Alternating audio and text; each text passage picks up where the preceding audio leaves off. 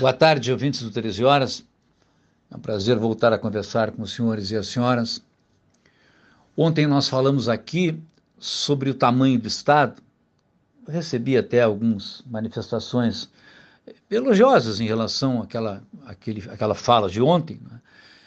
no sentido de que o Estado brasileiro ele é de fato muito grande e, muito, e sendo muito grande ele é muito caro. E sendo muito caro, para se custear precisa de recursos cada vez maiores.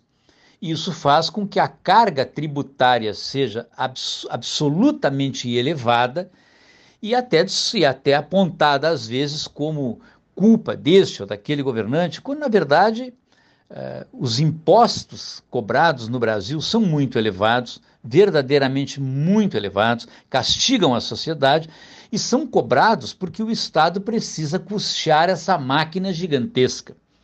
Tudo leva, a, então, às vezes, as pessoas a uma pergunta muito singela: por que nós não diminuímos o tamanho do Estado?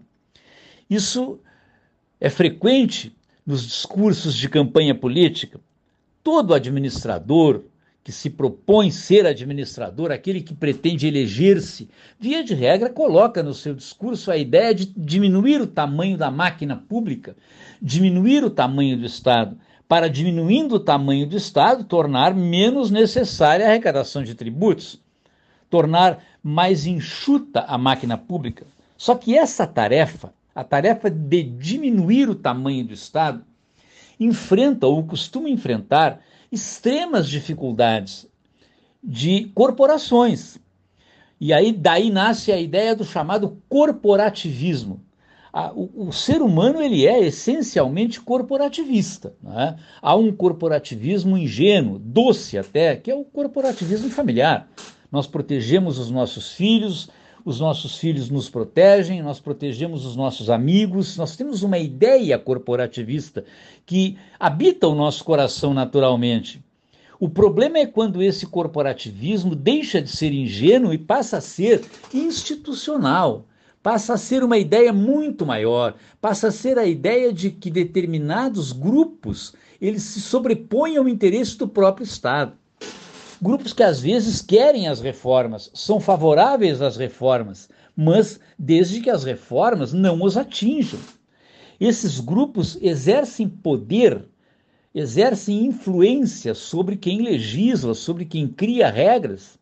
Esse corporativismo acaba produzindo, sendo muito próximo, sendo um parente muito próximo daquilo que chamamos de lobby.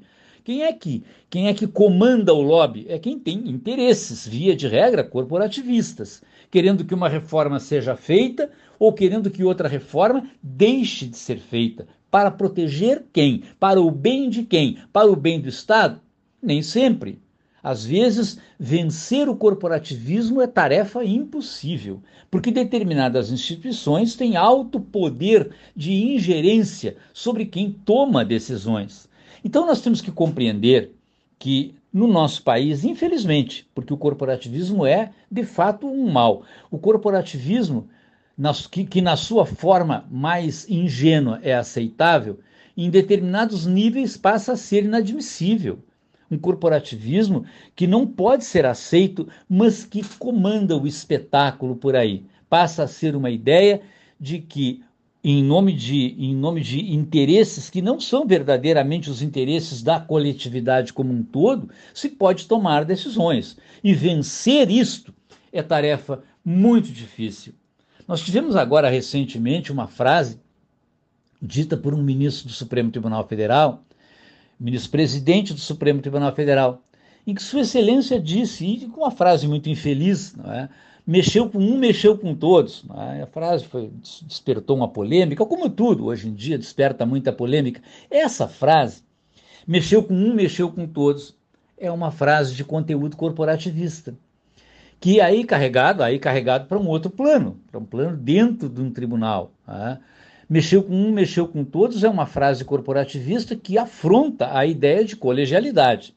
A ideia de um julgamento colegiado, ela se sustenta no fato de que uns podem divergir dos outros, de que uns podem entender de forma diferente dos outros, de que isso faz parte da ideia de uma justiça melhor, uma justiça mais arejada.